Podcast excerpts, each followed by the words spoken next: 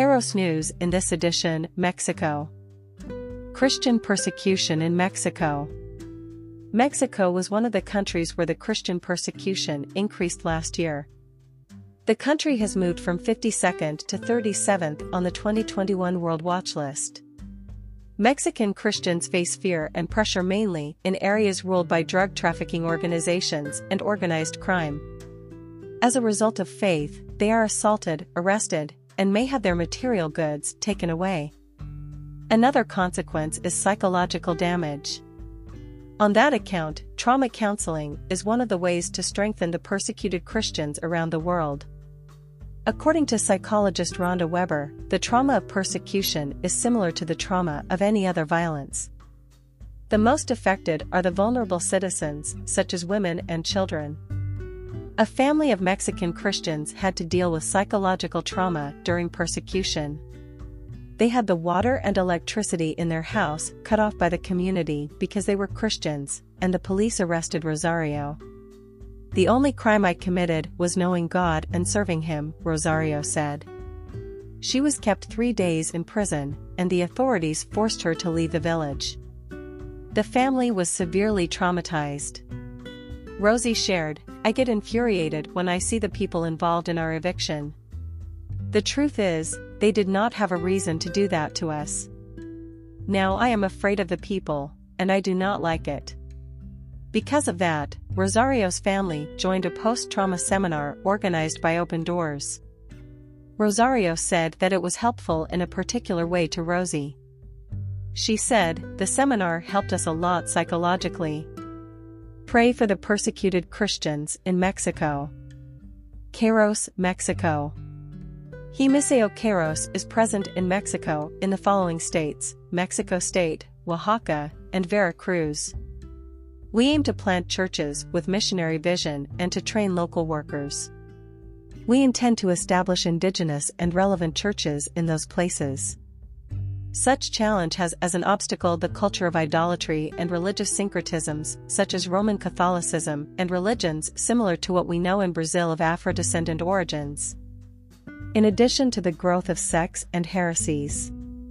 We yearn that Mexico strengthens, not only as a receiving force of missionaries, but also for it to become a sending force.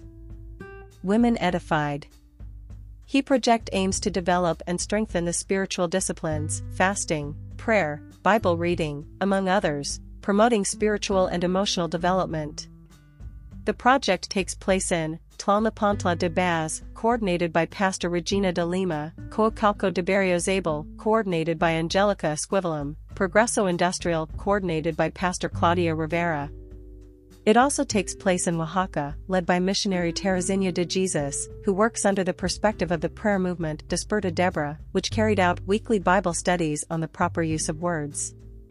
There are weekly meetings at the churches in Tlalnepantla de Baz and Progreso Industrial. In Oaxaca, they are held in houses respecting sanitary protocols. Semillita Kids The Semillita Kids project aims to present the gospel to children and teenagers with a plain, healthy, and ludic language. Every Saturday, the children meet in one of our churches. In Tlalnepantla de Baz, the coordinators are pastors Luis Enrique and Regina de Lima. In Progreso Industrial, the coordinators are the pastors Ulysses Gonzalez e Claudia Rivera, national workers. Lastly, in Santiago Yalamacaval, the coordinators are missionary Teresina de Jesus and Jamal Nunez.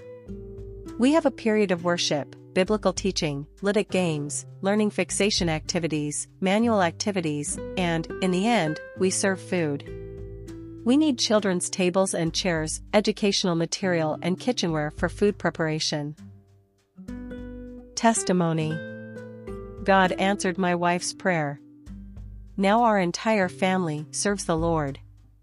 Through the Semillita Kids project carried out at the Misión Cosecha Church in Tlalnepantla de Baz, the gospel of Jesus Christ reached my wife.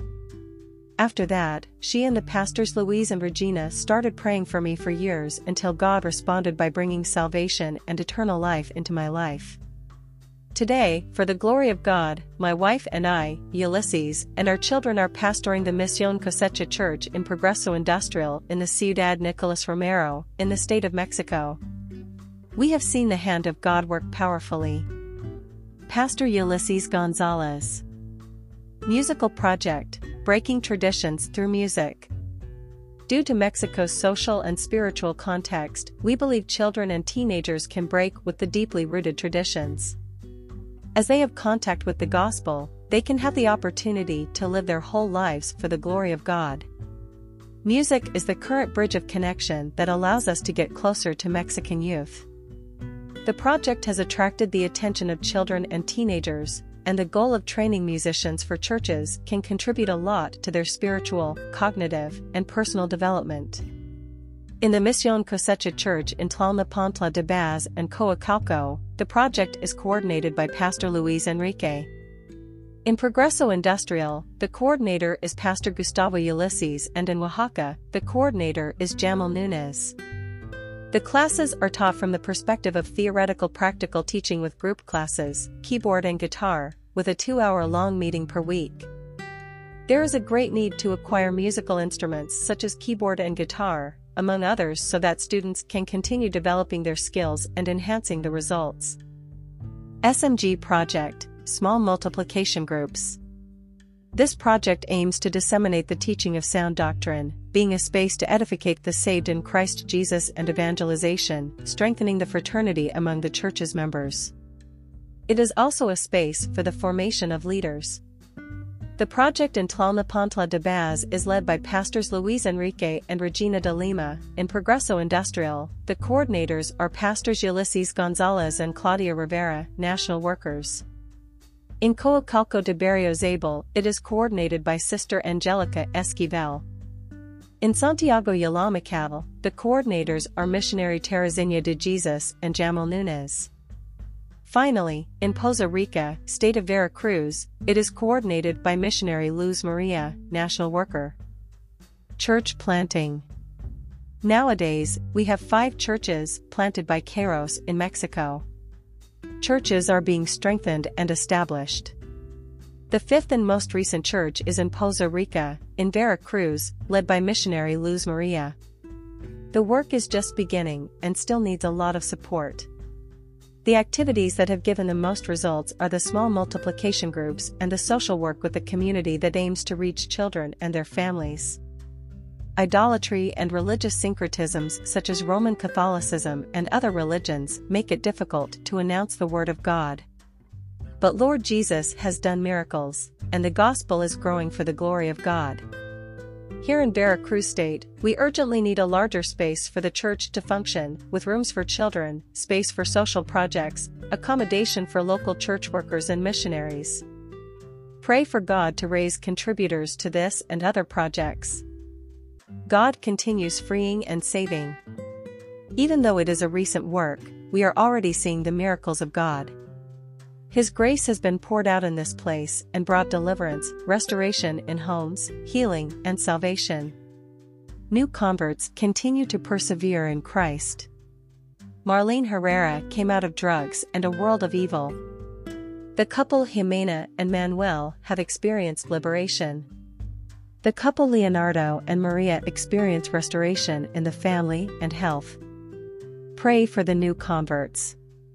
It hasn't been easy for them as they are families with generational roots. It takes time to get into faith consolidation and a Christian walk because of the violence they faced in their life stories. Missionary Luz Maria